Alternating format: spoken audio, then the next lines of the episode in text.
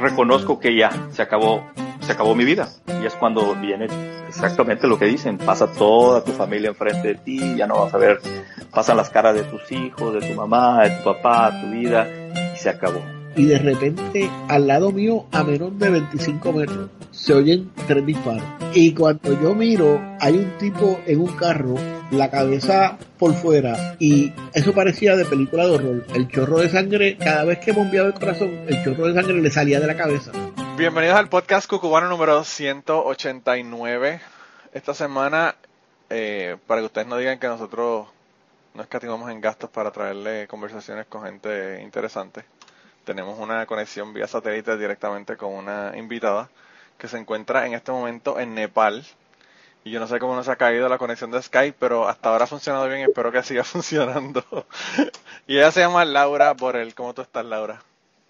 Buena vida, ¿cómo estás, Manolo? Gracias por invitarme. Estamos, estamos en dos, bueno, tú, estás en el mañana incluso. ¿Cómo está el día de mañana? ¿Está bien o está chévere o qué ha pasado con el día de mañana? Desde que está un día soleado, poco viento y pocas nubes, aunque está un poquito como medio, ¿cómo se dice? Foggy ahí. Una niebla así medio interesante que no se sabe si es contaminación o es niebla, pero. Bueno, sí. Si la contaminación llegó hasta el Nepal, estamos bien jodidos, ¿sabes? Porque los de que estamos acá abajo no tenemos esperanzas ya. ah, wow. Nepal es un lugar como que no tiene, o sea, si sales de Katmandú es otra cosa. Entonces, digamos que Katmandú no se, no se caracteriza por ser un lugar de aire muy limpio, digamos. Sí. Entonces, sí. Generalmente con las ciudades, las ciudades donde hay concentraciones de seres humanos, pues eso pasa, ¿verdad? Así es. Y pues en Katmandú hay un montón de gente. Así eh, es. ¿Y cómo está Katmandú después del, del, terremoto? Porque hubo un terremoto hace unos años atrás, ¿no? Sí, sí, en el 2015 el terremoto que dejó, pues la verdad que bastante zonas muy afectadas. Eh, la verdad que no te sabría decir el antes porque no lo conozco. O sea, ahorita sé mi primera vez acá y mi primera impresión de Katmandú en la zona que estuve fue o sea, lo, lo que es que me da Lo que más me impresionó fue el tráfico. ¿Vale? La locura, o sea, que te creías que estabas en República Dominicana en... en, en... Sosúa. No tenés idea, o sea, el tráfico es algo, o sea, que realmente todavía estoy como que me siento y me, y me gusta observarlo y tratar de entender ¿sabes? Y, y, tú, digamos, como de primera entrada lo que ves es, caos, o sea, total y completo caos, porque no hay semáforos en ciertas zonas, las no hay calles, es como calle de, de tierra con un montón de huecos, ¿sabes? Eh, la gente que camina por todos lados, o sea, pero todo funciona, ¿sabes? Y, y, y debajo de esa superficie de caos lo que ves, o sea, lo que se siente es zen, o sea, la gente no, no, no existe esta, este estrés o paranoia de que si me pitas te voy a matar. Sí, sí. Que eso en nuestros países, en nuestros países es algo bien distintivo, ¿verdad? Tal. Entonces no bien aquí te pitan para porque voy a doblar a la derecha o a la izquierda o porque sigo o porque te saludo o porque quiero pasarte, ¿sabes? Y el pito es, o sea, es esencial, es lo que se usa para comunicarse en la vía. Sí. Entonces, bueno, es muy interesante. Sí, en Puerto Rico, cuando yo era joven, que eso fue hace muchos años atrás, eh, la, la, carretera que había para llegar a mi pueblo desde San Juan, el final de la carretera, ¿verdad? Desde el pueblo de Arecibo al pueblo todo, era una carretera por curvas. Y básicamente tú, eh, nosotros decíamos, sonábamos la bocina, pero básicamente usted le dicen pitar, es lo mismo. Eh, exacto, exacto. Cada vez que, cada vez que había una curva, para que la persona que venía supiese, porque a veces había unos camiones que, que tomaban la curva completa, entonces pues era como que no era nada agresivo, ¿verdad? Y entonces pues allá debe ser igual, que tampoco es nada agresivo, es algo de como que parte de la comunicación eh, mientras estás en la carretera, ¿verdad? Exactamente, es justo así. Entonces cada curva, o sea, imagínate los, los, los, las fotos que has visto de Nepal con estas carreteras así chiquititas en una montaña, ¿verdad? Quién sabe es, es justamente eso. Antes de dar cada vuelta, pitan para que te, para que los escuches o para que se escuchen, ¿no? Entonces sí, es, es, cero agresivo, cero, cero, cero agresivo. El claxón es el mejor amigo aquí. Increíble. En Puerto Rico eh, ha, habido casos en que la persona le ha, pitado porque, qué sé yo, cambió el semáforo y no... Y la persona no se mueve y, y, la frente se baja y le entra tiros. O sea, a, ese nivel es la, agresividad. Exacto. Eh, sí, sí, eso ya lo he visto en otros lugares. Sí, sí. Mira, y, y full disclosure, para que las personas que sepan cómo rayos no conoce a una chica que está en Nepal. y que no es de Nepal, eh, eh, porque cuando dice pura vida ya todo el mundo sabe que es costarricense. Ah, bueno, sí, eh, tal cual. Tú sabes que, que, que yo tengo un amigo que es de, de Guatemala y él dice que sí, esos costarricenses que dicen Costa Rica. Costa Rica. Siempre se la pasa bromeando de cómo ustedes hablan. Todavía me siguen molestando con lo de la R. O sea, yo cuando le empiezo a enseñar español a alguien, y, evidentemente no es hispanohablante, entonces repite una palabra y la repite con la misma R que yo la digo y por un momento me quedo yo, pero ¿te estás fumando el pelo o qué onda? O sea, te ofende, te ofende y que no te das cuenta que lo estás diciendo. Es como yo con la L, que yo en vez de, nosotros en Puerto Rico en vez de usar la R usamos la L. En algunas situaciones, ¿verdad? No es todo el tiempo. Eh, pero, pues, pues, eh, a nosotros nos, nos bromean con eso también. Pero nada, eso, eso es que podemos hacer, ¿verdad? Nacimos, nacimos ahí, no hay, no hay, no hay de más, ¿verdad? Pero yo a ti, eh, para que la gente sepa, te conocí hace muchos años atrás, en, bueno, en el grupo esotérico en el que yo pertenecía. Y pues nada, llevamos muchísimos años de amistad, aunque tú eh, es más difícil seguirte la pista que, que porque tú te has estado en todos lados. Tú viviste en Portugal también, ¿no? estuve, eh, sí, estuve cinco años en Europa, una temporada que estuve estudiando, entonces parte de eso fue estar en, Portugal. ¿Y tú no naciste en Costa Rica? No, no. sí, no, realmente cuando dijiste nací, desde donde nacimos, ¿verdad? Me quedé pensando yo así como, bueno, ¿De dónde soy? ¿De dónde soy, verdad? Ay, la gran pregunta, eh, por eso sigo viajando, ¿eh? No, este, nací en Nigeria y porque mis papás estaban pues viviendo en África, estuvieron ahí cuatro años y en el último año el, producto final fui yo, ¿eh? y, eh, y luego de eso, luego de haber nacido, pues fue que regresamos a Costa Rica con mis papás, bueno, y mis hermanos, evidentemente, que soy la menor. Sí, y entonces eh, yo tengo que ir de Costa Rica porque tu pasaporte probablemente dice Costa Rica. Así es. Sí, tengo, bueno, sí, tengo doble nacionalidad, pero sí, tengo mi pasaporte costarricense y, y el, el suizo por mi papá. Pues mi papá es suizo, mi mamá es chilena. O sea, que tú, para empezar, has estado viajando desde el primer día, porque naciste viajando, y, y eres internacional totalmente. Y eso ya lo sabías de antes, ¿verdad? Desde antes que te fueras para Europa y todo eso, yo sabía que tú eras internacional. Pero pues ahora, imagínate, ahora estás en, ahora estás en Nepal. O sea que, eh, además de eso también, eh, tus viajes son a lugares que comúnmente la gente no visita.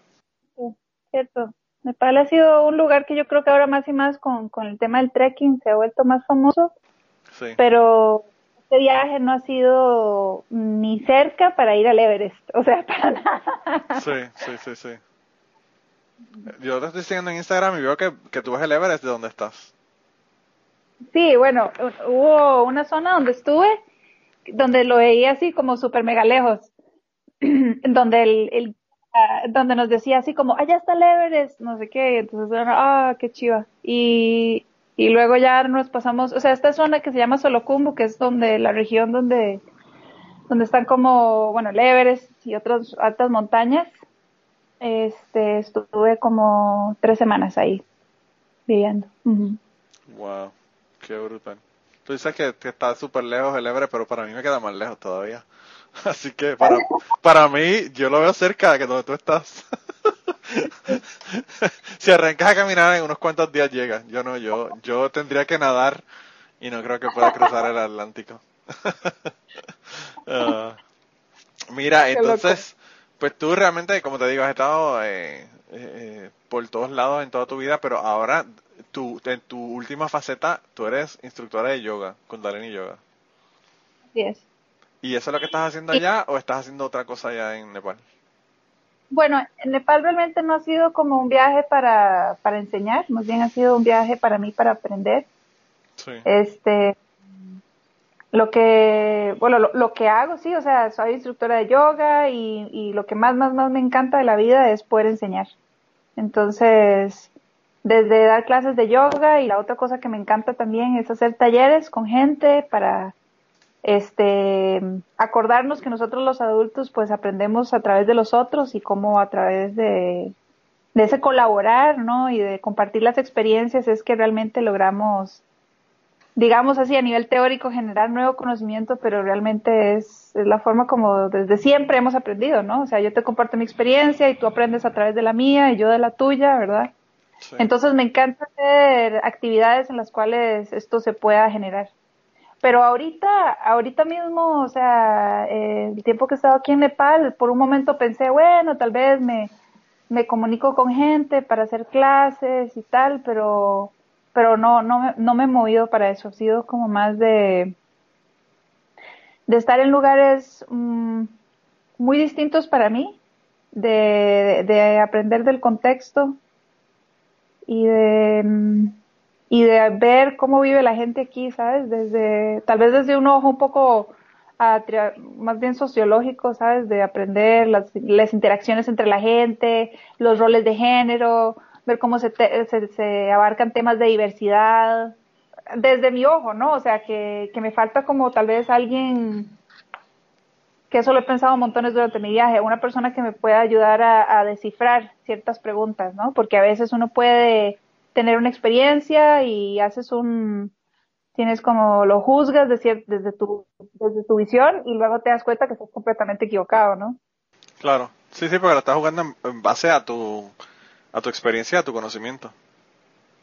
Y probablemente hay cosas a veces que nosotros, con, la cuestión de la cultura y la cuestión de, las interacciones de las otras personas, uno a veces no se da ni cuenta porque, pues, no tiene el contexto. Entonces es como que hay cosas que son posibilidades de lo que uno está viendo que uno ni siquiera las considera porque no, no son parte de lo que uno entiende, ¿verdad? y que no, y el cuidado de no hacer que eso sea como one single story, ¿verdad? Hay un TED Talk buenísimo que habla justamente de eso, one single story, de no hacer que tu propia single story, ¿verdad? Ya lo extrapolas y haces un estereotipo de esto, ¿no? O sea, el, cuidado que hay que tener con esas cosas. Sí, yo, eh. yo eh, le hice cruz y raya a los, a los madrileños porque cuando llegué a Madrid fueron unos, unos, unos mojones de seres humanos conmigo. Y pues después he tenido amistades que son de Madrid y son tremenda gente. y, pues hice toda mi, toda mi historia. Ah, los madrileños son una, gente de mierda. Y pues no, realmente no. no, es, no es el caso, ¿verdad? Eh, los taxistas madrileños pueden ser otra cosa.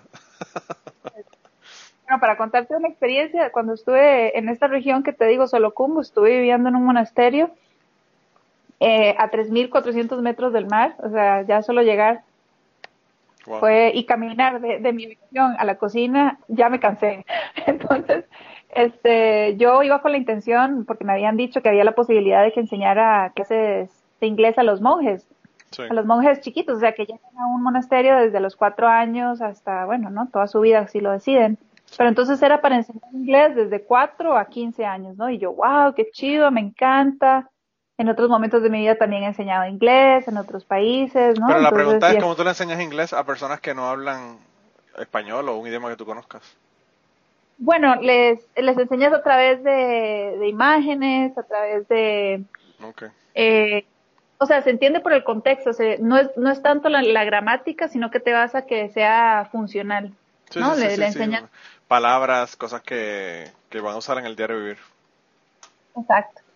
Entonces el tema es que, que, está este chico enseñando que es un, de, de, pura casualidad, un chico eslovaco que habla húngaro porque vivía en la frontera eh, con Hungría y su inglés pues es, es, digamos que era medio, ¿no? Intermedio. Entonces cuando supo que yo llegaba dijo así como, ah, wow, qué chido, no sé qué, sí, buenísimo. Entonces le preguntamos, bueno, el primer día que llegué, ¿no? Voy donde el, el monje, el lama, ¿no? Que es como uno de los jefes, ¿no? Y le pregunto, y teníamos justo un intérprete en ese momento, entonces era como ideal porque de otra manera, ¿cómo? Ninguna. Claro, claro. Entonces le, explico, ¿no? Y el tío dice, bueno, sí, bueno, veamos mañana. Y ok, ok. Entonces, ya, nada, al día siguiente. Entonces voy donde, donde Francis, que es el chico este que está ahí ahorita enseñando inglés, y me dice, Laura, eh, y, él es una persona, o sea, súper linda, súper pura y como muy, muy pure heart, ¿me entendés? Entonces el Mike llega y me dice así como, Laura, ¿sabes qué? Hablé con el lama tal y me dijo que no. Y yo me quedo así, yo como, ok, como, no, no qué, o sea, no, o sea, no por qué, te explicaron, ¿no? Como yo tratando de entender, ¿no? Siempre. Sí. Me dice, no, me dice, me dijo que no porque, porque eras mujer. Y yo así como, wow, o sea, respira, Laura, in and out, in and out, ¿me entendés? O sea, yo así como mis ideales así de woman empowerment y toda esta vaina, y así como, ah, ok, te dijeron que no, ajá, porque soy mujer, o sea, así te lo dijo. y dice, sí, sí, así me lo dijo. Y yo, bueno, ok, no hay nada, o sea, no, no se puede, no se puede, ¿verdad? No me voy a poner aquí a ser estúpido, ¿verdad? Que te, que te voten del país, que te voten del país por estar haciendo un escándalo. Exacto. O sea, que nada, o sea, y es lo que hay, ¿no? Entonces, nada, me quedé las dos semanas. Y justo al final del viaje, eh, un día fuimos a, a visitar el lugar donde, donde el maestro de este monasterio logró el estado de iluminación, que es como un, un viaje peregrinaje a este, a esta montaña.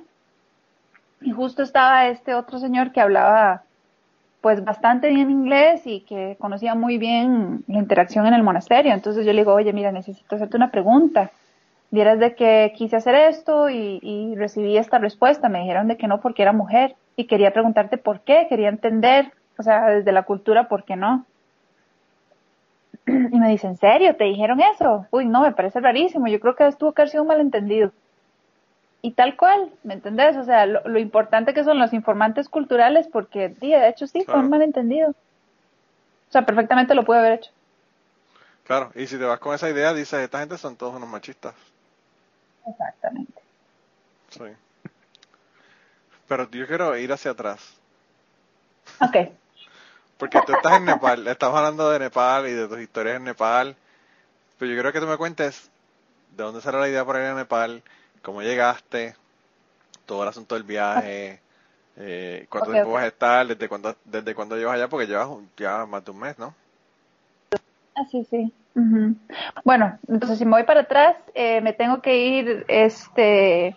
Lo que tú quieras, me puedes decir, yo nací, te puedes ir tan para atrás como tú quieras. No, me muero, me muero. No, a ver. Bueno, sí te puedo contar de mi nacimiento, que esa es otra historia, pero no, a ver. Este, Ahora me vas a tener que contar al final, después que termine esta historia, me vas a tener que contar la del nacimiento.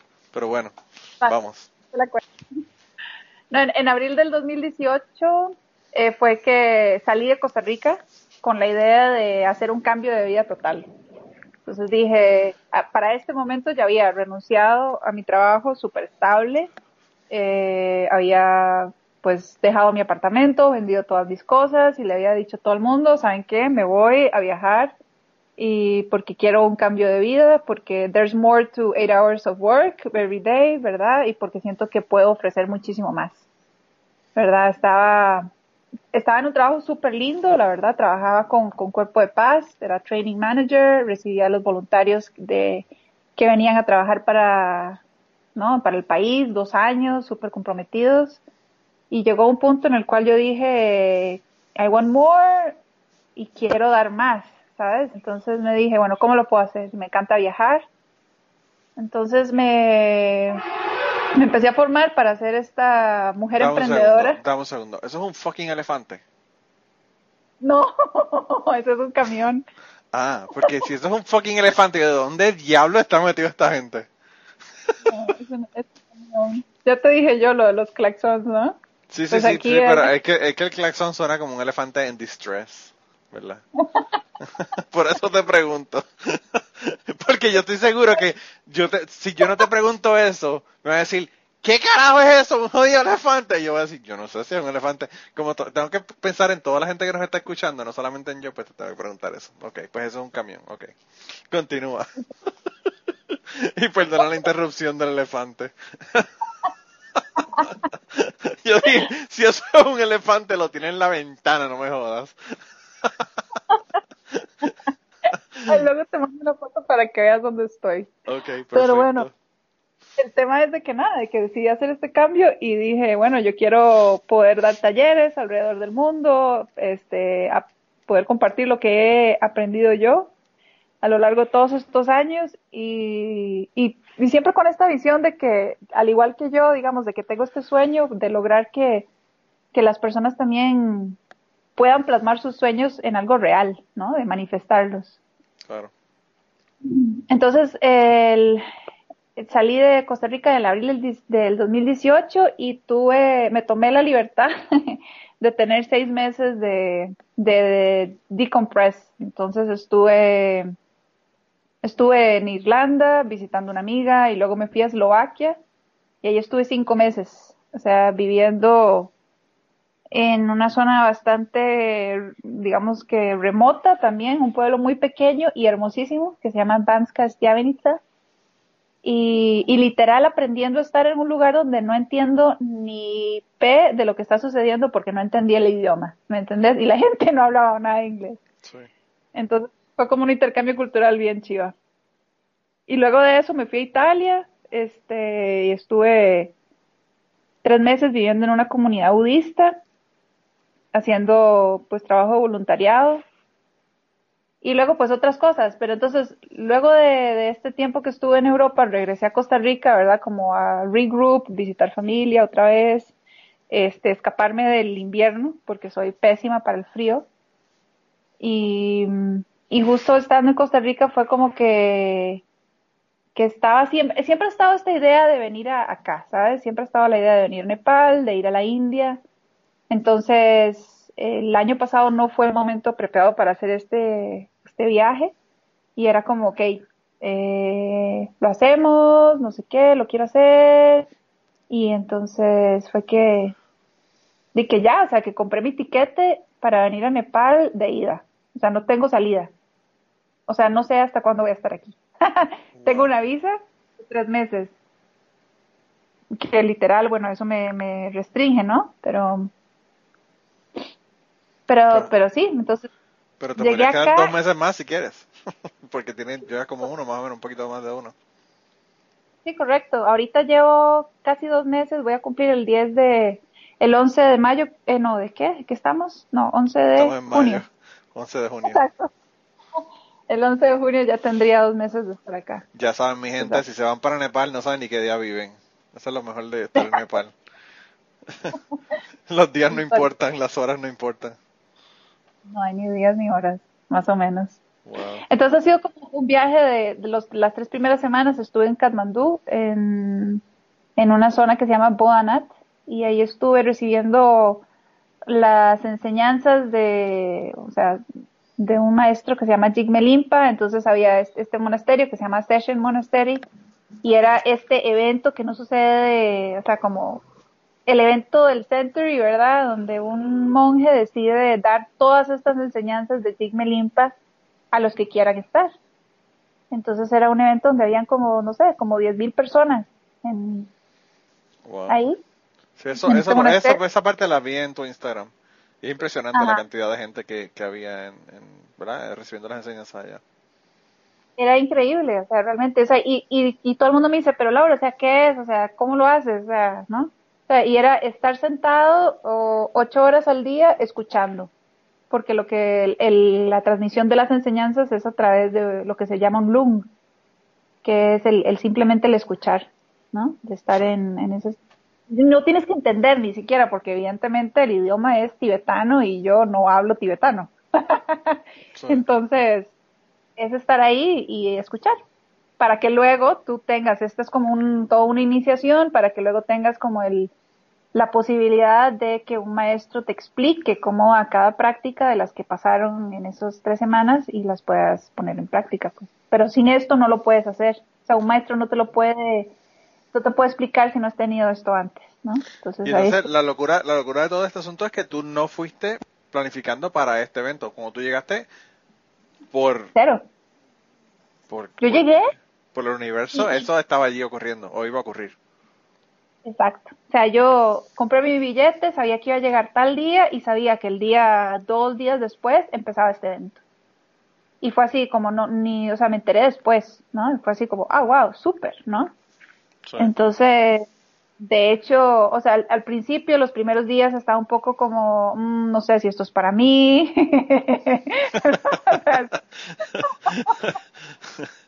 Estoy en el medio de la nada sentada por ocho horas escuchando un tipo hablando en un idioma que yo no entiendo. Exacto. Yo creo que yo hubiese durado como dos horas y media. El primer día completo te juro que fue muy difícil. O sea, fue como, oh my god, ¿no? Em, pero luego, no sé, como que le agarré el, el feeling, ¿verdad? Y, y decidí quedarme. Entonces, y ahí estuve, tres semanas. Que estar tres semanas en Katmandú también es como un poco raro, ¿verdad? Porque normalmente la gente llega a Katmandú y se va, ¿no? Se va a otra zona. Sí, sí, sí, es, es como el, el, el aeropuerto para llegar para ir a lo que tú vas a hacer. Exacto, exacto. Sí. Y luego de esto me fui a, a, esta región en Solocumbu que te digo y ahí estuve una semana viviendo en, con una familia Sherpa, que es como una de las tribus de, que hay aquí en Nepal que fue súper bonito porque estábamos así en la montaña, perdidos, donde el diablo perdió la chaqueta, ¿no? Sí, y, ¿me entendés? Pero, pero ver como el día a día de las personas, ¿no? Sí. Que, sí, que es sumamente diferente, este, como trabajo súper fuerte. Y aquí tengo que decir que me quito el sombrero por, por las mujeres, porque, wow, o sea, el trabajo pesado, pesado, pesado lo hacen las mujeres, tanto en, esta casa que te digo como en el monasterio. Las monjas son las que, mae, no te puedo explicar la fortaleza de estas señoras. O sea, es algo impresionante, realmente. Yo no sé, pues yo estuve, cuando yo estuve en Kenia, yo estaba a 3.000 pies de altura, que sería como 1.000 metros más o menos, poco más de 1.000 metros, y y yo y caminar hasta la cabaña donde yo me iba a quedar con mi, con mi equipaje, eh, se, me, se me iba hasta el aire. Y era por la altura. Yo no, no me quiero imaginar allá donde tú estás, que es muchísimo más alto. Eh... Ahorita no sé a cómo estoy, pero cuando estaba en Solocumbu, la verdad que los primeros días sí era dificilísimo. Y entonces, imagínate, esta altura, ¿verdad? Y una señora así chiquitita, cargando, mae, no sé, 50 kilos de leña, mae, arriba de la montaña para llevarlo a la cocina. Cortar el árbol, mae, y llevar la leña, o sea. Sí. Ese es, el, tipo de trabajo que te digo que estas, estas mujeres hacían, las monjas, o sea, aparte de cocinar, limpiar, todo, o sea, todo, todo, todo lo hacían ellas. Y, luego me enteré de que lo hacen sin que nadie les diga, o sea, ellas no tienen como un monje o un lama que les dice, mae, usted tiene que hacer esto, no o sea, los maestros Pero Laura, Laura, Laura. ¿Cuándo una mujer ha necesitado que un hombre le diga qué hacer? Bendito, por favor. ¿De qué es lo que estamos hablando? Eso no es ni allá ni en ningún lado. Las mujeres organizan todo lo que tienen que organizar y hacen las cosas. Eh, realmente los hombres son el estorbo, básicamente. los hombres, los hombres son un problema más que tienen que resolver las mujeres. Pero me entiendes, o sea, tú llegas, es como el, llegar a un monasterio y donde tú ves a las tías, a las señoras que son las que están trabajando y tú ves a un monje que no. Entonces, no se bueno, yo me preguntaba, yo decía, bueno, aquí cómo funciona la cosa, ¿no? O sea, ¿cómo así que el monje no hace nada? No, o sea, no hace nada. El ama se dedica, pues, ni no sé, hay unos que verifican, no sé, y reconstrucciones de no sé qué, pues están viendo eso, pero los otros están rezando, ¿no? Todo el día. Sí. Digo, bueno, sí, ese es el trabajo de ellos, o, lo, o lo, su misión, ¿no? Su, se, ¿cómo se dice? Su, sí, su visión, o sea, lo que están haciendo, ¿no? De su vida es eso. Entonces digo, ok, pero me, yo me empezaba a cuestionar acerca de, cómo funcionaba, ¿no? El, el rol, o sea, el, la jerarquía, porque evidentemente la hay. Bueno, me enteré de que, de que no, que todo así como fluye a través de, su propia autoorganización, que sí, tiene todo el, todo el sentido del mundo. Sí. es como, es como el chiste ese que, no me acuerdo de, no me acuerdo cómo es el chiste, pero el caso fue que se murieron unas monjitas y, y las mandaron al infierno porque no podían, no podían ir al cielo, no me acuerdo por qué razón, y cuando llegaron al infierno, el diablo llamó a Dios y le dijo, mira, por favor, ven, ven y llévatelas, por favor, porque ya le pusieron aire acondicionado. Al, infierno, Entonces, más o menos así como que ella, lo que haya que organizar, lo organizan, el problema que haya lo resuelven y, pues. Eh, así es. O sea que eh, lo que hemos aprendido en el día de hoy, niños y niñas, es que, que sin, sin las mujeres que le hagan las cosas, los monjes no se iluminan un carajo. Más o menos. eso es lo que hemos llegado a la conclusión el día de hoy. Wow. O sea, para llegar al estado de la iluminación se necesita evidentemente de ayuda, de alguien que, you know. Alguien que se sacrifique para que uno llegue. Sí, sí, sí, Bueno, y ya en unos segundos continuamos con la conversación del día de hoy y las historias que nos están contando, pero quería eh, pedirles un favor. Lo más importante que les voy a pedir es que compartan este podcast, compartan en sus redes sociales, vayan a iTunes, déjenos un review si quieren para que las personas nos puedan encontrar en iTunes. Y si además de eso te gusta nuestro podcast, te gusta lo que hacemos y quieres apoyarnos, pues yo creo que la mejor forma de apoyarnos es ir a patreon.com slash cucubano y allí puedes hacer una donación ya sea mensual o de una sola vez para contribuir al podcast y tener acceso a un montón de contenido que no está en el podcast regular. Así que nada, ve, apóyanos y nada, regresamos con la conversación del día de hoy. Yo, yo, ahora que te escucho, escucho a mi tía diciendo que, mi tía siempre decía que, que los curas no se cagaban en Dios. mi tía está cabrona, de verdad que Uf, mi tía ha estado, eh, yo he tenido podcast donde he puesto cosas de mi tía que de verdad que son sorprendentes, pero bueno. Mi tía decía que, que, los curas nunca se cagan en Dios porque los, los, los, curas nunca han tenido que caminar descalzos en el patio haciendo, haciendo trabajo y se han parado en, un, en una planta, en, ella dice un moribibi, que es una planta de, en Puerto Rico que tiene espinas, ¿verdad? Entonces, pues ellos nunca se cagan en Dios porque nunca han tenido que trabajar y estar y estar en el patio haciendo un trabajo sin, sin, sin zapatos y haberse parado en una, en una mata que tenga espinas. y pues más o menos eso le pasa a, a los monjes allá que se iluminan porque pues no, no, tienen que preocuparse por lo cotidiano y lo, y lo del día a día, ¿verdad? Pienso que es un toque diferente el, el vivir, o sea, porque si ellos viven en un o sea, realmente sí es austero, o sea, sí están a 3.400 metros de altura y lo que tienen es como una sábana que los cubre, ¿no? Su ropa, que es súper, para mí, era como, o sea, yo vestida así me moría porque yo andaba con toda mi ropa encima todo el día porque me cagaba de frío. Sí, pero es que tu contenido de grasa es negativo 7. No tienes nada, nada de, de, de nada de, de, de, ¿verdad? De insulation, como dicen los gringos. No tienes nada que te... Pero estos eh. tampoco, Manolo, o sea, eran, no, no son gordos, ¿sabes? Son flacos. Entonces yo decía, o sea, no, no viven como con lujos, ¿me entendés? O sea, viven, duermen súper básico, la comida era súper, o sea, también no era nada así, ¿cómo se dice? Sí, no, yo, y, yo entiendo, o sea, yo entiendo también el sacrificio del trabajo, o sea, el tu estar en una oración todo el día está cabrón. Y no solamente eso, a mí tú nada más me dices, bueno, cuando a mí me dijeron para, para pasar el grado de, de que tenía que estar 24 horas sin hablar, yo por poco me suicido. imagínate, imagínate eso toda tu vida. Eh, eso es tremendo trabajo. Para mí sería tremendo trabajo callarme la boca. Eso para mí es un trabajo inmenso.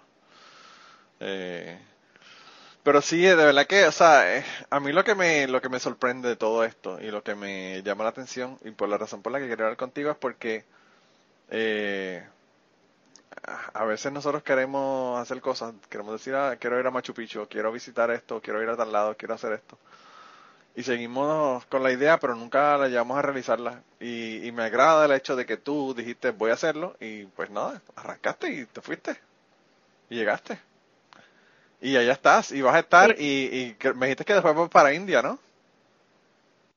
Eh, la idea sí es ir a la India, este, solo que todavía no estoy completamente segura. Tengo que resolver, o sea, literal tengo que ver, o sea, es que sabes qué es lo que pasa, viajar sola, lo que he escuchado, ¿no?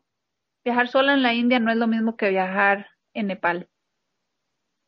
Entonces, mmm, tengo que, o sea, no tengo que, me gustaría poder sobrepasar mis, mis inquietudes y miedos que tengo acerca de lo que es viajar sola en India, ¿sabes?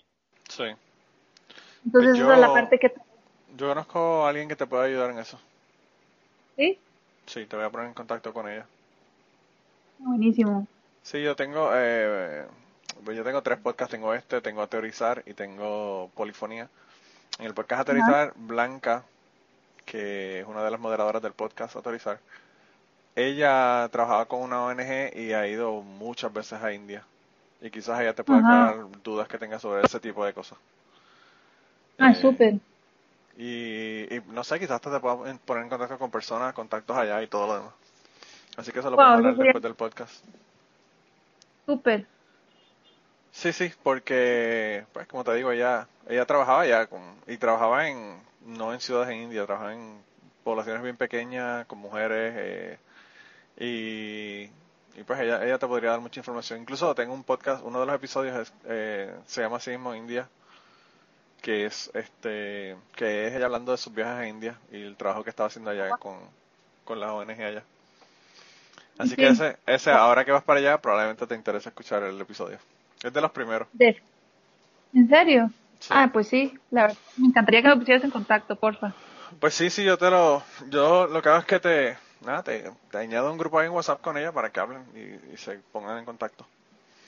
Bien. Eh, pero sí, eh, de verdad que es, es- está brutal el hecho de uno decir me voy a arrancar e irse. Yo he conocido muchas personas que lo han hecho, a personas incluso que, que, que han dicho quiero que, qué sé yo, quiero ser masajista. Tú sabes que conocemos a varias personas que han dicho quiero ser masajista, dejaron su trabajo y se fueron a ser masajistas o se fueron para tal lado, para tal otro lado y no sé, a veces, a veces uno, ahora mismo, por ejemplo, en mi caso, que yo tengo esposa e hijos, pues eso, eh, mientras más uno tenga ese tipo de cosas, menos posibilidades tiene de hacerlo. Pero pues uno siempre tiene la posibilidad de viajar, aunque no sea por tres meses, ¿verdad? Eh, De hecho, yo siento que a nivel de familias, o sea, no, no puedo hablar por experiencia propia, ¿verdad? Porque evidentemente no tengo hijos, pero, pero yo sí he visto ejemplos de, de, de familias que, que pues lo que deciden es otro estilo de vida. A- Sí. A, mí, a mí mucha gente pregunta cómo lo hago, ¿no? O sea, y, y siento que, que para hacer este tipo de cosas, eh, evidentemente hay otras cosas que no se pueden tener, ¿no? O sea, claro, claro, uno, y uno tiene que estar como ok con eso, o sea, no, no estar como, si, si te mandas a hacer esta experiencia y luego estar como arrepintiéndote porque, no sé, no tienes un apartamento, no tienes casa, ¿no? Sí, O o, resentido, claro, resentido por el hecho de que no tienes unas cosas. Exacto, o sea, a nivel que es más que todo a nivel eh, material, ¿no? O sea, o sea, yo sé que yo la casa, o sea, puedo llegar a la casa de mis papás, ¿no? a Costa Rica, evidentemente si necesito dónde caer muerta. No, no solamente tengo eso, tú, tienes la ventaja que puedes llegar a cualquier casa de cualquier amistad en un montón de partes del mundo, o sea que, que no es solamente a Costa Rica. Eh, Así es, así es. Sí, ahora Pero como mismo, poner un ejemplo, no, de que no tengo no dónde más, ¿no? O sea, el, el peor de los casos no es el peor para nada, porque mis padres son hermosos. Este, tengo de ir ahí y recibir ese cariño de ellos, ¿no? Entonces, pero evidentemente es, no- es no tener carro, ¿me entendés? O sea, a nivel material, pues no te estás Sí. comprando vaina siempre. Entonces, sí, es, es un cambio de una cosa por otra, ¿no? Sí, yo aquí, fíjate, ahora les voy a hacer una historia yo a, a la gente que nos está escuchando y a ti. Que yo una vez estaba aquí saliendo de mi trabajo y estaba saliendo con el muchacho, con el señor que era el foreman. Él ya se retiró, pero él era la persona que estaba encargado de, de los empleados, de los operadores de- del turno en que yo pertenecía y él y yo estábamos saliendo. Y cuando vamos saliendo vemos que estaba llegando el, de, el muchacho que trabajaba en recursos humanos. Y con un carro, pero un carro hijo de puta. Súper, súper, súper caro y súper lindo y, y acabado de comprar. Y entonces el foreman, porque a mí realmente los carros no me interesan, yo creo que yo siempre digo que tengo una deficiencia de testosterona porque no me interesan los deportes, no me interesan los carros, no me interesan las cosas que normalmente le, interesan a los varones. Eh, y pues a mí el carro, pues yo dije, pues un carro está bonito, pero pues nada, un carro. Para mí los carros son una herramienta, no una no un lujo, ¿verdad? Y entonces, pero para, para el foreman, pues él eh, le impresionó muchísimo el carro porque él es un, un, un car guy, ¿verdad? Y la gente que son que le interesan los carros y gente que no. Y entonces él, para como decirle así de un compliment, le dice, wow, qué carro, qué carro chévere tú tienes y qué sé yo qué. Y el, el tipo, que yo no sé, yo no me he sentido awkward, más awkward en, en muy, muy, muchas ocasiones más que esa. El tipo le dice, ¿tú tienes hijos? Y él le dice, sí, tengo una hija y tengo un hijo y le dice, pues mira, le da le coge las llaves y se, la, se las va a hacer como que, como que se las va a dar. Y le dice, pues mira, ah. yo te cam yo cambio tener hijos por el carro. Y le da las llaves. Y yo digo, ¿de dónde carajo salió esa mierda? Porque, o sea, de la nada, ah. ¿verdad? Solamente te están diciendo que carro bonito. Exacto, exacto. Lo único que tienes que decir es, pues gracias realmente, tú sabes. Pero le salió con eso. Entonces él, él le dice, I'm, I'm really sorry, le dice el, el foreman, ¿verdad? Le dice que, que, lo disculpe. Y le dice, no, no, no, I'm just saying, la, única razón por la que yo puedo tener ese carro es porque no tengo hijos. Si tuviera hijos, probablemente ese carro no lo podría tener. Y entonces él le dice, wow, de verdad que lo siento mucho. Y entonces él, el, el, el de recursos humanos siguió caminando para la oficina y nosotros seguimos caminando para, el, para los carros de nosotros en el estacionamiento. Y el, el foreman me dice, what the fuck was that? y yo le digo, no tengo ni puta idea de verdad de dónde salió eso. Pero qué cosa más extraña. Y pues realmente eso es cierto. Tú, es como tú dices, tú no tienes unas cosas por tener otras. O, o, o tienes unas cosas porque no has podido tener otras, ¿verdad? Porque quizá en el caso de él es porque no, no había podido tener hijos con su esposa. Pero pero a mí es, es lo que me recordaste fue esa, esa experiencia y yo como que, mano, qué cosa más awkward que a una persona le salga con ese comentario, ¿verdad? Cuando alguien solamente le dice, mira, qué carro bonito tienes, tú sabes. Eh, sí, sí, como normal, ¿no? Sí. y, y, pues yo eh, me imagino que eso, eso probablemente las personas que nos están escuchando se lo que se están preguntando, ¿cómo rayos una persona tiene dinero para irse, qué sé yo, seis meses o tres meses o cinco meses o whatever? para otro país y vivir allá. Y es probablemente por eso. O sea, nada más en lo que yo gasto, en lo que estoy pagando de mi casa, eh, probablemente yo me pueda quedar meses allá en, en Nepal. no, sí, aquí la vida, o sea, primero que la vida aquí en Nepal es súper barata en comparación, ¿no? Claro. Entonces, digamos, yo ahorita pues estoy en una habitación súper bien, o sea, que es grande, ¿verdad? Para mí tengo dos camas, aunque solo uso una un baño que es compartido, pero no hay nadie más en este guest house, en el monasterio donde me estoy quedando ahorita. Y pago 5 dólares, o sea, como un poquito menos de 5 dólares la noche. Wow. Wow. Y aquí la gente paga 6 dólares por un café en Starbucks. Ah, bueno, imagínate. Para, que, para, para que tú veas la, o sea, el, contraste de la, de la locura, ¿verdad? De, de lo que Ay, puede ser una Sí, es increíble. O sea, gente, si ustedes se quieren ir para Nepal, lo único que tienen que hacer es dejar de tomar café por un año y ahí pagan el pasaje y la estadía de, de, todo el tiempo que se quieren quedar. Ah, fijo. No, y además, este, o sea, indudablemente mis ahorros no son, no son así eternos, ¿no? O sea, que, que yo sé que, o sea, ahora que salgo de, termino este viaje, ¿no? Y, y regresaré a Europa, ¿no? Me pondré a, a producir, buscar hacer talleres, ¿no? Ofrecer en distintas ciudades de Europa, clases de yoga, o sea, todo. Y en este momento, pues, la verdad que, que no estoy tirando el dinero por así como, ay, me compro tal y cual, ¿no? O sea, es como también así como austero, ¿no? No, no, no, yo, yo eso yo lo entiendo, pero lo que te quiero decir es que, ¿sabes? No es lo mismo tú decir, voy a ir a, qué sé yo, a Machu Picchu y te vas a ir a un hotel que te va a costar 150 dólares la noche. Que pues irte a, un, a un hostal o a irte a un monasterio como tú estás quedando y gastar 5 dólares la noche. O sea, que esos son, el contraste es, increíble. Sí, el eh, contraste es raro.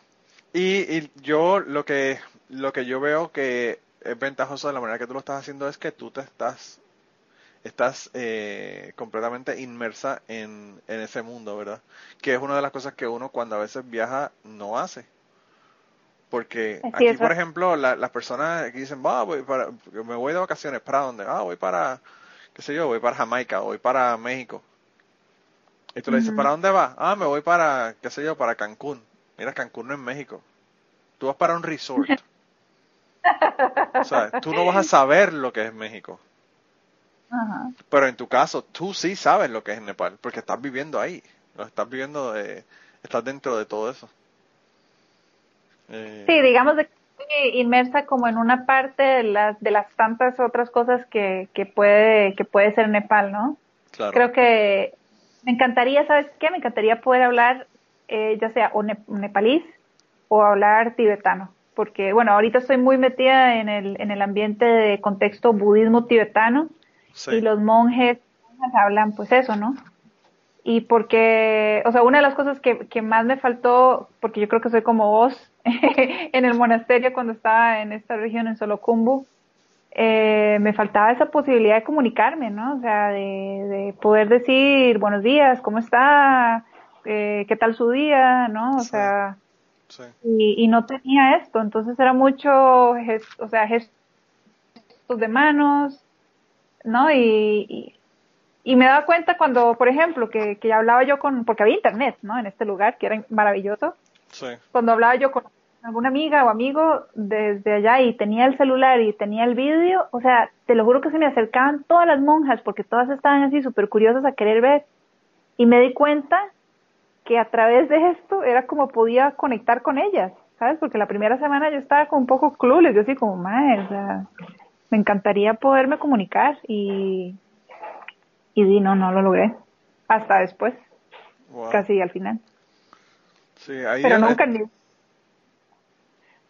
El otro día estaba viendo un traductor que, que tú le hablabas y te traducía hablado lo que tú le habías dicho en el idioma que tú estabas hablando. Y yo no sé si eso, la posibilidad, ¿verdad?, que el teléfono lo pueda hacer también, pero eh, es como que a veces puede ser súper frustrante yo, yo realmente lo que lo que me molestaría más de todo es la cantidad de historias que esta gente tiene que tener que yo me estoy perdiendo, ¿verdad? Yo soy ah, así, voyurista, voyurista con las historias, ¿verdad? Eh, que, que realmente por eso es por lo que tengo el podcast, para escuchar a la gente las historias, cómo viven, las cosas que han vivido. Y, pues imagínate, tú estar en un lugar como ese y escuchar historias. Eh, imagínate todo el drama el, drama in the monastery que te podrías enterar, o sea. Sí, hacemos una novela, una novela, un fan magul del... Mira, y ahí fue que enterraron el hijo de la monja aquella que tuvo con aquel monje cuando tuvo el aborto. Qué horrible. Yo siempre, yo siempre tiro para la historia de terror, no para la historia altruista y bonita. Qué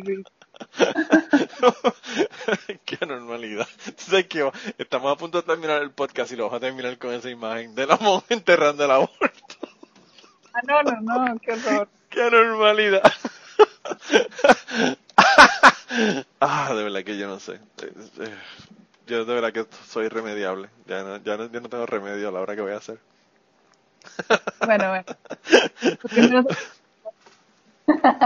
Pero mira, entonces la otra cosa que yo te iba a preguntar es sobre, sobre los monasterios y todos estos lugares donde te estás quedando. ¿Tú eso lo planificaste antes de llegar allá o lo planificaste después que llegaste allá o cómo es el, asunto?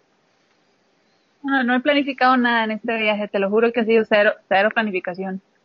Pero, o sea, tú llegas al aeropuerto y ¿qué haces? ¿Le dices a alguien, llévame a tal sitio? Ah, sí, bueno, sí, o sea, el primera, la primera semana sí sabía dónde iba a estar, ¿no? De, Que iba a estar en Bodanas eh, ya sabía el hostal donde debía quedar. Ah, ok. Eh, sí, sí. Y, y luego de esto, pues, como que a través de conocidos, de gente, digamos, esto de la familia Sherpa fue una amiga que nos dijo, hey, se pueden ir a quedar ahí. Entonces, eh, porque digamos, aquí en Nepal no he estado viajando sola.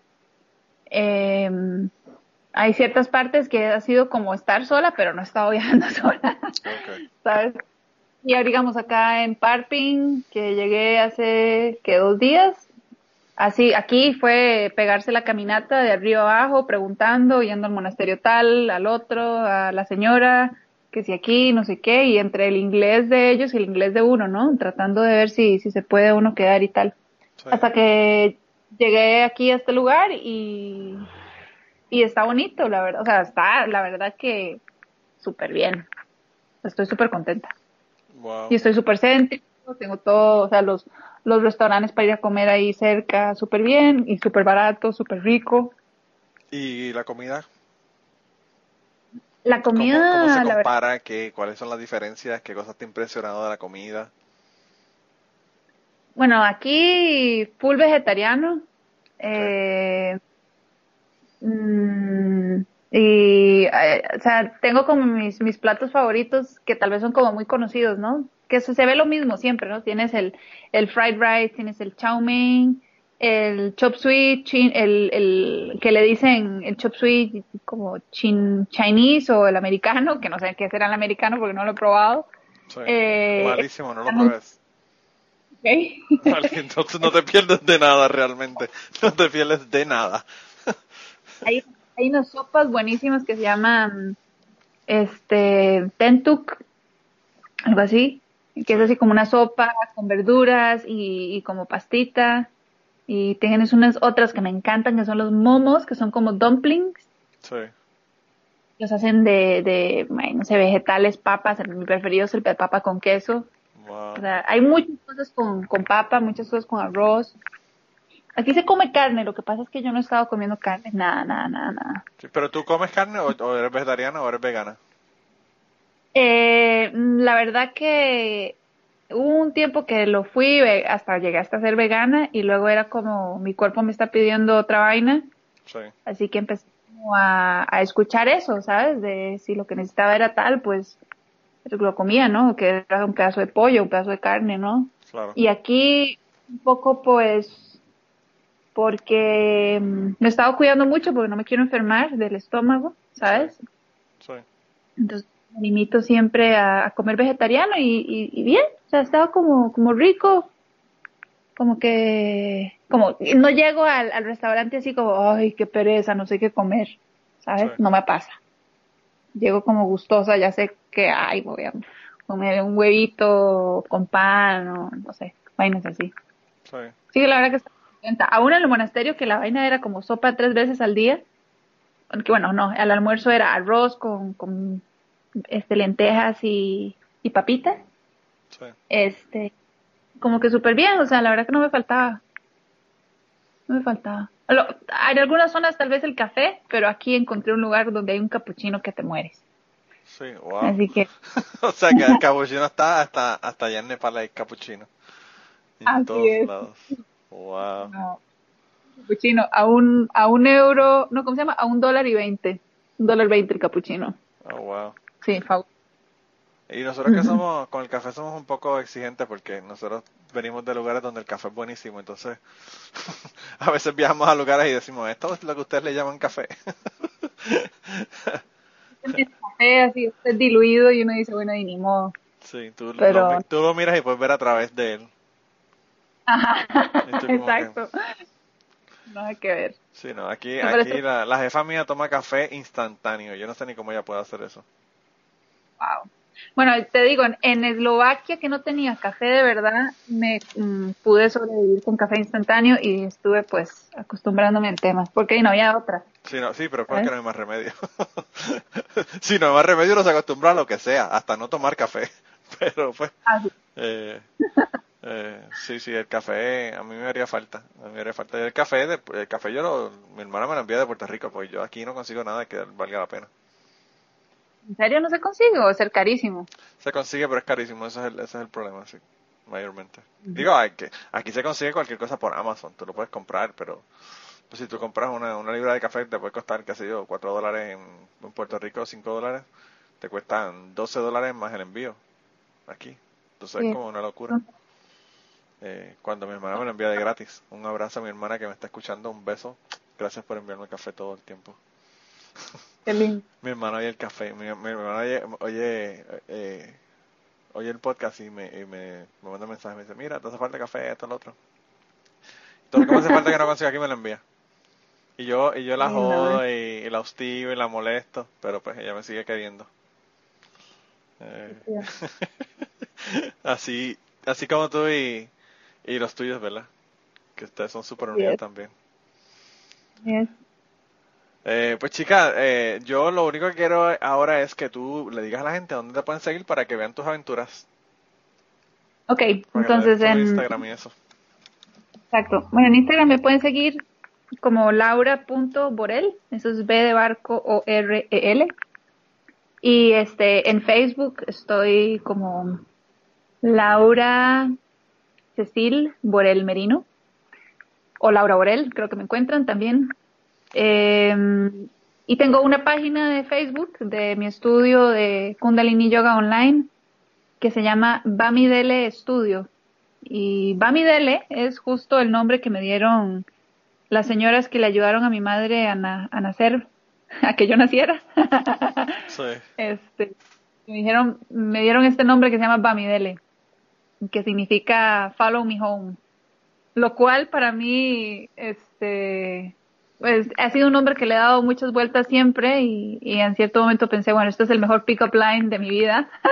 Sí. pero realmente mm, lo que para mí significa es mucho cómo permitirle a las personas volver a su propia casa, ¿sabes? A, a ese a esa conexión consigo mismas, ¿no? Entonces por eso le puse Bamidele al estudio. Entonces Bamidele estudio con una o sea, estudio de como en inglés, ¿no? Sí. Bamidele. Y sí, ahí me pueden seguir y, y- o preguntas o si quieren. Tengo un canal de YouTube también que estoy como que estoy tratando de montar. Pero bueno, en esos lugares estoy. Bueno, pues por allá te consiguen. Yo, las personas que no entendieron nada de esto, le voy a poner todos los enlaces en www.cucubanopod.com y ahí en las notas del, del episodio van a tener toda la información de cómo conseguirla.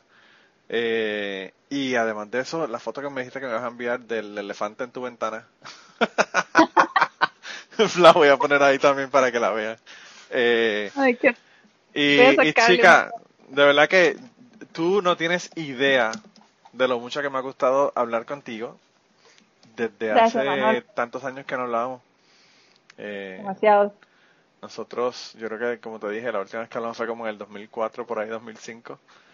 Y te, eh, hemos estado conectados por el Facebook y todo lo demás, pero pues no habíamos hablado, así que qué bueno, qué bueno, ¿verdad? Reconectar y, y hablar con gente que uno quiero mucho.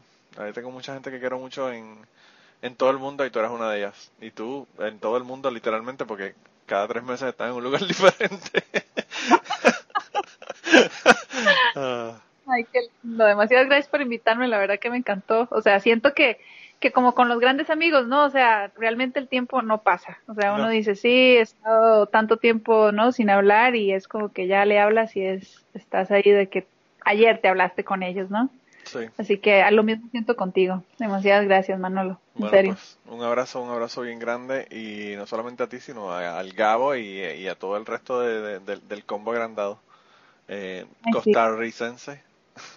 Yo también les mando un beso grande a todos allá. Eh, y dile al Gabo que si quiere venir acá a contarme un par de cuentas, que venga y me los cuente también. Eh, Ah, le voy a... por aquí por aquí tuve a Carlos Amador, así que... Ah, ese sí, es qué otro- chiva. Ese es otro, otro episodio que puedes escuchar. Probablemente las historias ya las conoces todas porque ustedes allá comparten, pero bueno. Eh, Ay, me encantaría. sí. Qué bueno. Pues felicito por el trabajo que haces, me encanta, de verdad. Lo más, más, más, más, más chiva que hay, creo que es escuchar las experiencias de las otras personas. Sí, yo creo Así que yo siempre he dicho, y esto lo repito mucho, y las personas que escuchan el podcast desde hace tiempo que me perdonen, pero a mí lo más que me gusta del podcast y de escuchar las experiencias de la otra gente es que nos damos cuenta de que nos creemos a veces que somos muy diferentes y somos todos iguales. Uf, tal cual. Eh, todos somos uno, todos somos lo mismo, todos queremos lo mismo, todos queremos un techo, amor, eh, una familia, amistades, eh, alegría. Y pues, eh, no importa dónde estemos y quiénes seamos, eh, buscamos siempre lo mismo. Y que así sea para todos. Así mismo, así mismito. Un abrazo, chica, de verdad. Y, bueno, tú estás comenzando tu sábado y yo estoy terminando mi, mi viernes, así que. Eh, tarde. Sí, sí, sí, sí. Un abrazote. Un abrazo grande, Manolo. Muchísimas gracias. Mucho cariño a todos allá. Y antes de terminar esta semana, queremos darle las gracias a las personas que nos han ayudado con el podcast. Raúl Arnaiz nos hizo el logo y a Raúl eh, sus trabajos los consiguen en homedecomic.com. Así que dense la vuelta por allá y chequen los trabajos de, Raúl que están brutales. Y la canción del podcast la canta Maida Belén con Rafi en la guitarra y Kike Domenech en el 4.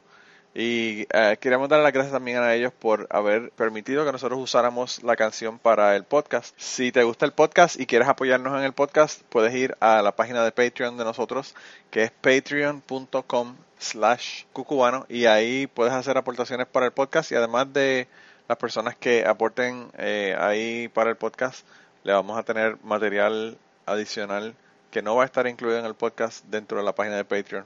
Así que dense la vuelta por allá y chequenlo. Gracias por habernos apoyado, gracias por recomendar el podcast, gracias por contarles a su abuela, a su tía, a su mamá y a sus amistades. Gracias por darnos follow en Twitter, porque tenemos muchas personas que nos escriben todas las semanas y queremos darle las gracias a ustedes también, porque sin ustedes realmente, pues para qué vamos a grabar el podcast. Y nada, con eso los dejamos, se cuidan un montón y nos vemos prontito.